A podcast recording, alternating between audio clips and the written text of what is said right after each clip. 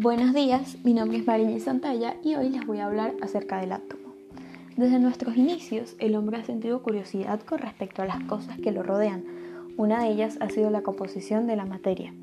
Desde la teoría de Demócrito hasta John Dalton, hasta más investigadores, resuena el nombre átomo. ¿Pero estás seguro de saber qué es? Descubrámoslo. Un átomo se puede definir como la partícula más pequeña en que un elemento puede ser dividido sin perder sus propiedades químicas. Además, es una estructura en la cual se organiza la materia en el mundo físico o en la naturaleza.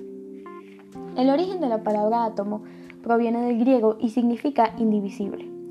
La concepción de indivisible proviene de la antigüedad cuando se creía que el átomo era el elemento más pequeño que podía existir. Sin embargo, en la actualidad sabemos que el átomo está formado por otras partículas todavía más pequeñas, las partículas subatómicas. ¿Sigues con dudas con respecto al átomo? A ver, te dejo este ejemplo. Imaginemos que tenemos un trozo de hierro, lo partimos. Seguimos teniendo dos trozos de hierro pero más pequeños. Los volvemos a partir. Tendremos más trozos cada vez más pequeños.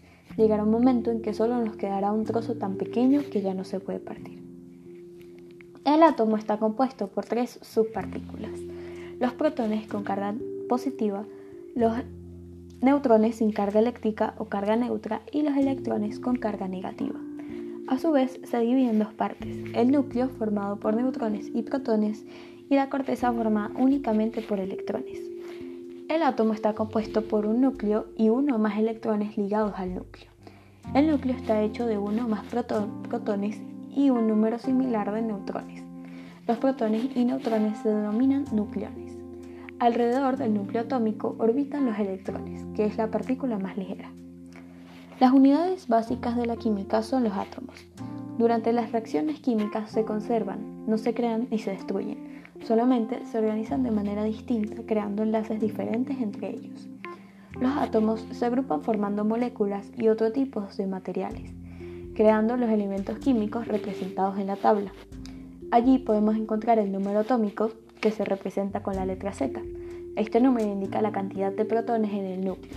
Todos los átomos con un mismo número de protones pertenecen al mismo elemento y tienen las mismas propiedades químicas. Y el número másico.